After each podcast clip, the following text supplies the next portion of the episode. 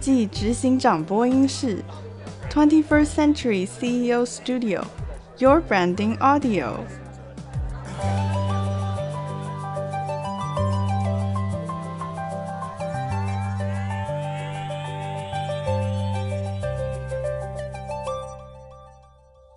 欢迎来到二十一世纪执行长播音室，我是 Gina Branding 品牌专业顾问 Gina。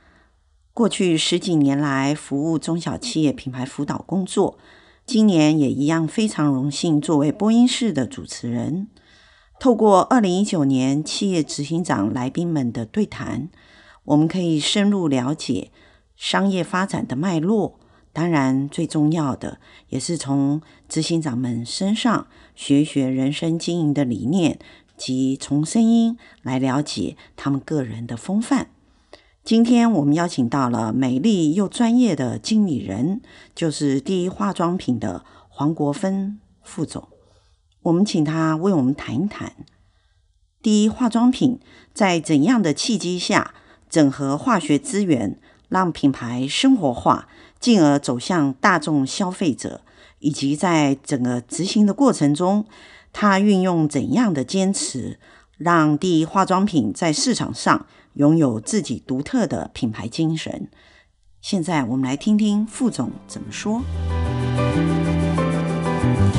那您，我们先回到您的产品端来聊一聊，您是怎么样把就是说化学的资源再把它整合进来呢？因为这件事情其实对于你们的品牌来讲，也是一个非常重要的基本功哈。对，所以我刚刚提到了，我刚开始我们先从 DIY 的这个部分，嗯、让人家知道说原料其实在我们生活里面是很常见的，嗯、这是一个起头。嗯、那起头完了以后，开始就有人做了香皂，做了蜡烛，嗯、后来做了保养品，是。对，那做的保养品的时候，那个时代其实是大部分都是国际大品牌。嗯，国际大品牌那时候卖的也很贵。嗯，因为它其实没有太多的竞争，也没太多，那个市场其实是很好挂占的。对，所以我们那时候提出来的这一个点，就是告诉消费者说，你有你有另外一个选择，嗯、你不见得一定要只有国际的品牌可以选，嗯、你应该是找到合适你的保养品。嗯、那合适你的保养品，我们的 DIY 的这样的提案。就非常符合消费者他自己什么肤质，自己怎么样去用，嗯、要不要香料，要不要色料，都可以自己选择。嗯，所以其实这个、嗯、这种构想，其实，在十多年前算是一个非常新创的，是对不对？因为那时候我们大部分都就是一个一个保养品用春夏秋冬。我们还没有想说，现在还有比较有点想法说冬天呐、啊、跟夏天。是。可是那时候您就提，你们公司就提出来，真的不同肤质。我们除了不同肤质以外，嗯、我们还告诉他说，你不是只有国际品牌可以选，嗯、其实你自己的肤质不一样，你应该针对你的肤质自己去设计合适自己的。是。对，所以我们那时候提出来，其实是对保养品市场是一个算破坏式的创新。对。对，就等于把市场的一个规律打破了，所以其实，在那个时候，大家的接受度就非常的好。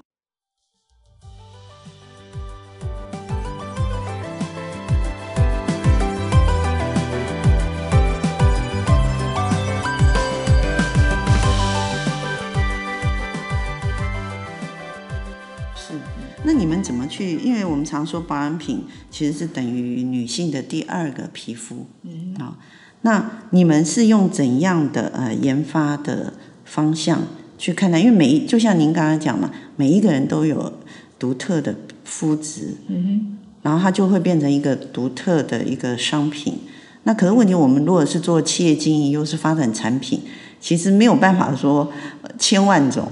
好，那你们是怎么去做整合这样的技术端，然后提供出来？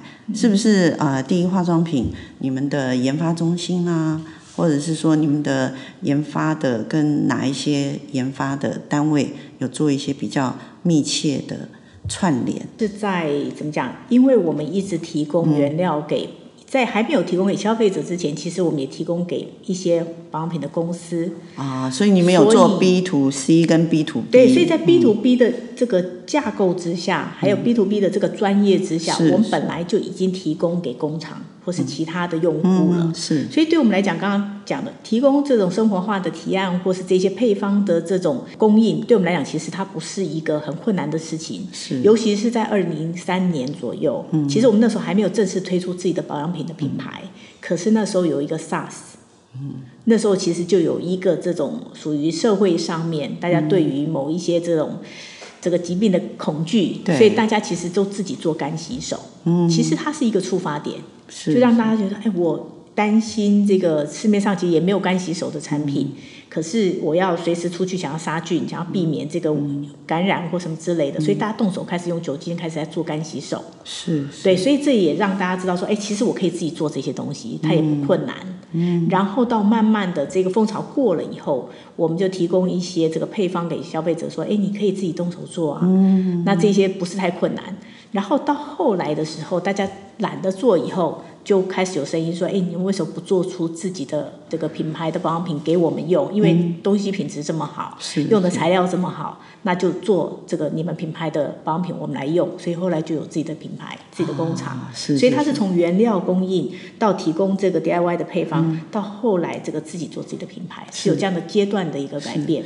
那您刚刚提到这个原料的这个提供或是研发。”因为我们本来就一直在提供 B to B 的一些工厂或是专业的人，所以其实我们本来在国际的这个原料供应商，他本来就要提供很多的一些、嗯、呃原料的东西给我们。那我们再去看说，哎，这个可以怎么样用在客户端？嗯。那只是把这个客户端再延伸到消费者而已。是是。所以呃，我们大家其实从副总的分享当中可以了解，其实第一化妆品它本身就具备很高的研发的能量。因为你本来就服务了非常多 B to B 的客户，对。对，只是你是隐身在人家后面，嗯、后面是因为 SARS 这一个契机，嗯、太多客户希望你站出来，嗯、所以说你才出来，就等于我们就像新娘把面纱。揭开以后，哦，原来是这么的美丽。所以大家都知道说，哎，其实原料它不止只有不好的呀，对，还有很多东西是我日常用得到的。嗯，所以在这过去这个已经将近十五六年的期间，嗯、这我们中间一起除了前面提供一些配方，那也不定期的在做很多的这种这个原料的推广。嗯、是，是，像现在很流行的这个环保的清洁，嗯，其实对我们来讲，那就是很很单纯、很简单的，比如小苏打、柠檬酸、嗯、这些，在我们的日常生活里面，其实到处都看。得到柠檬酸在饮料里面都看得到，碳酸饮料都看得到，果汁里面都看得到。所以只是从呃我们建立品牌，然后让大家知道，其实有台湾有一个这样的公司，然后可以拿到很多的原料素材。那这些原料是跟我们生活里面其实是看得到的，也让现在台湾的消费者慢慢的他不会只是单纯的只是看某一些品牌的东西，而是每个品牌或者每个东西，他会去看看原料成分。这是我们这十几年来觉得还蛮有成就感的部分。是是是，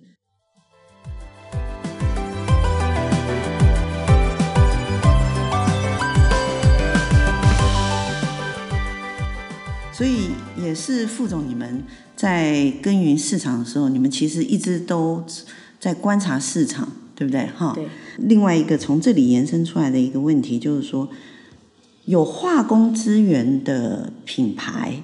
它是有很大的呃研发的正资产，可是也有人另外一种说法，就是说，因为你是化工厂嘛，所以说你的原料取得也是很清楚的。那我们要如何把化工这种 CP 值的刻板印象，转为一种高端的技术形象，在行销沟通上，副总您带领第一化妆品这个品牌的团队。是怎么样来进行市场的沟通？因为刚刚听起来，其实还有教育推广这一块。是，所以在早期，我们可能讲说，哎、嗯，天然的精油，或是天然的原料，嗯、可能很多人会觉得，哎，你从第一化工，从第一化妆品，你买的精油天然吗？嗯，这是我们最早刚开始的时候就遇到的问题。是。那我们定义，我们既然是一个原料商，原料的来源它就不只是工业的，嗯、也不止，也也许它也是有天然的，嗯、所以来源它并没有局限。嗯。只是大家对于名字这个公司就叫化工，它可能 会有前面的一些 既定的。这个这个我其实我们不担心，就像我们当初在推一些。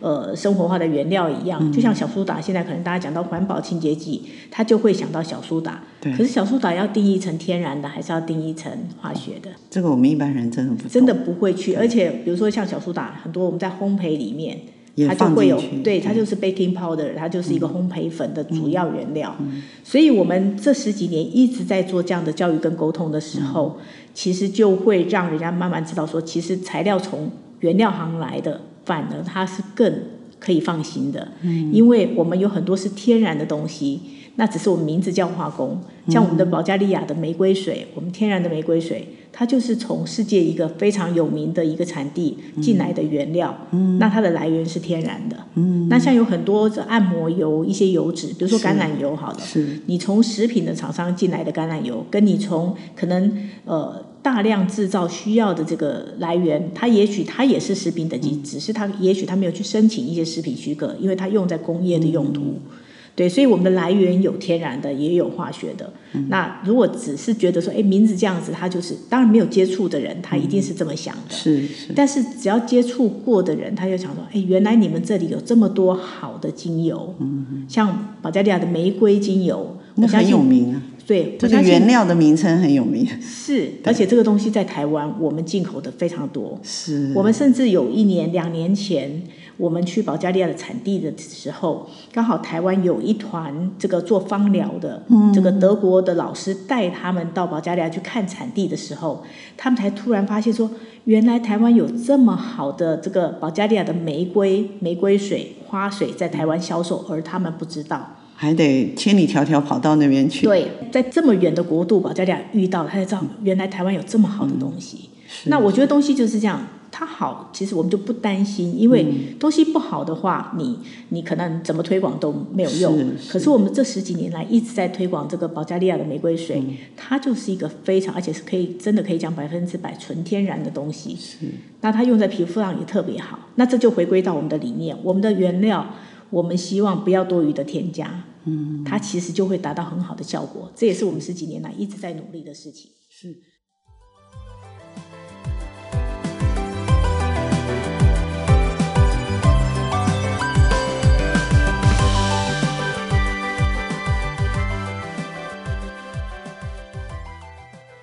那这样的话，副总帮我们分享一下，因为您刚才有提到你们通路已经有十七家嘛，嗯、未来一定是越来越多，而且到时候会跨到别的国家。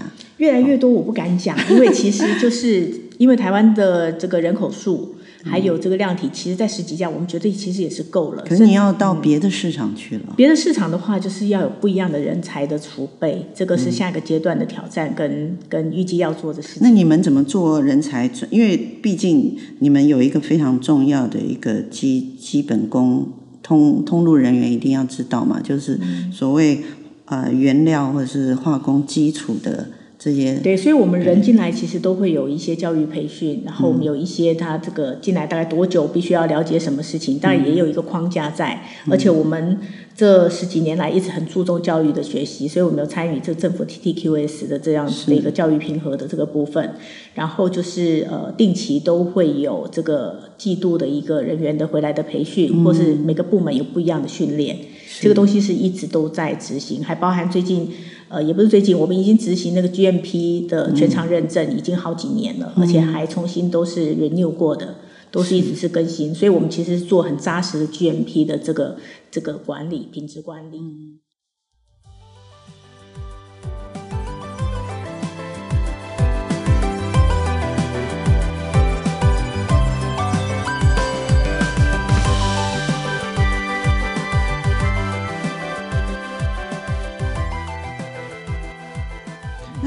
说讲到 GMP 的品质管理的话，呃，我们知道化妆品或是化工里面，我们最近常常有一些企业在讨论叫做绿色无毒。嗯，副总怎么看待绿色无毒这一个这个在我们的品牌精神里面就有自然、简单、无负担。嗯，那在呃自然简单，我不多提。自然其实就是我们来源其实很多是自然的，或是我们就算它是化学的，怎么样避免污染？其实这是我们做有关在环保的这个部分。嗯那简单，其实我们讲说，我们去除不不必要的添加，然后尽量让它是简单的，越简单，它其实对皮肤的负担其实是越小的。嗯，所以讲到无负担，刚刚有讲到皮肤的，也其实有讲到环境的。嗯，所以你们现在在这个我们的工厂里面，其实我们的环境是完全是往往绿能的这个部分，是绿建筑的这个方式在设计的。哦。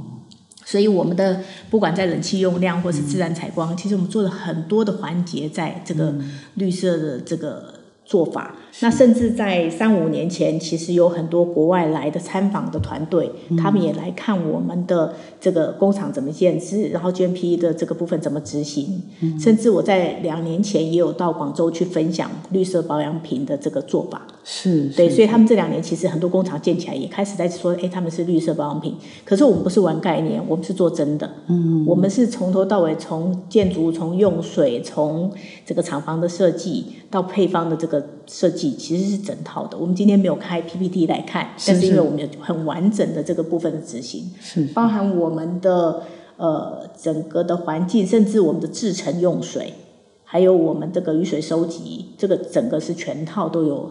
在三五年前也有通过这个对一个环保标章，是是是，嗯、所以呃。绿色这件事情看得出来，呃，贵公司已经身体力行都在做。嗯、那关于减碳这件事呢？如果我们讲到绿色，就势必要讲到减碳。呃，减碳这件事，我们是没有实际上去估算它的减碳量，但是我们实际上可能要提到一个，就是因为原料也是从世界各地来的，是，所以这个减碳对于。取得好原料，它会是一个没有办法很平衡的事情。是，是因为有一些东西它必须要远渡重洋来。是是。是对，那你说这个碳足迹事实上它就没有办法真的很大的减少。嗯。不过刚才听副总有讲，已你们已经把一个叫做产品绿色或者透明的履历已经开始在做了嘛？我们一直一直是朝这个方向。一直朝这个。对，一直朝这个方向，是就是尽量减少不必要的添加。是，是。那这个部分我觉得就蛮难的，因为这个就是一个专业，因为你要东西稳定，然后你又要添加少，嗯，其实是蛮技术高的。对，其实它不是容易的事情。对对，你你看到外面的商品，为什么 DIY 的商品跟成品哦，在外面市售的会有差异？嗯，就是你必须要让它卖相好。你必须要让它很稳定，嗯、你必须要让它，所以你要很多的添加进去。嗯、可是你要让它有这个效果，但是你又不要添加太多不必要的添加的时候，它就有很多细节必须要考虑到。对，甚至连包装的方式是都要考虑，因为安全嘛，也要让消费者不要因为不不小心使用错步骤，对不对？倒是在保养品的部分，它没有那么的对复杂，对它反而是说，我们刚刚讲的包装的部分，嗯、有的人常问我们说，诶，那为什么你的保养品要装的一罐像原料的这样的包装，嗯、没有像外面市售的这么小一罐，这么漂亮，或是这么精致？嗯、其实它还是有原因的，比如说像玫瑰水，它如果装在玻璃，暗色避光。或精油装在暗色避光的，嗯、它其实保存绝对会比放在塑胶、比放在透明的瓶子要好。嗯，这个就是一个理念的问题。是，我们必须坚持这个理念，让产品保持好的状态。嗯，这个不容易。卖相好是很多企业在追求盈利上面会选择的方式之一。是，是，可是你是以安全的产品的安全性跟使用者他很重要的使用的角度来看。对，它的保存必须要保存的好，这是我们优先的考虑。是是是。是是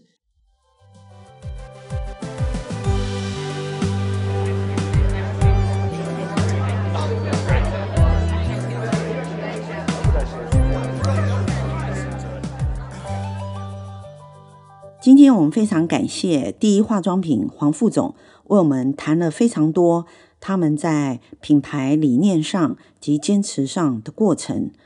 而从他的言谈当中，我们可以感受到这一路以来，因为第一化妆品品牌坚持自然、简单、无负担的品牌理念，让品牌在市场上拥有非常清楚的产品定位，而且在专业经理人黄副总的操盘之下，整合整个公司的组织，并且掌握市场的动态，推出非常符合消费者的优良的产品。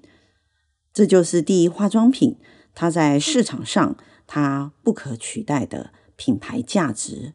我们今天非常感谢第一化妆品的黄副总，他一路以来的努力。我相信，在他的分享当中，我们都看到了。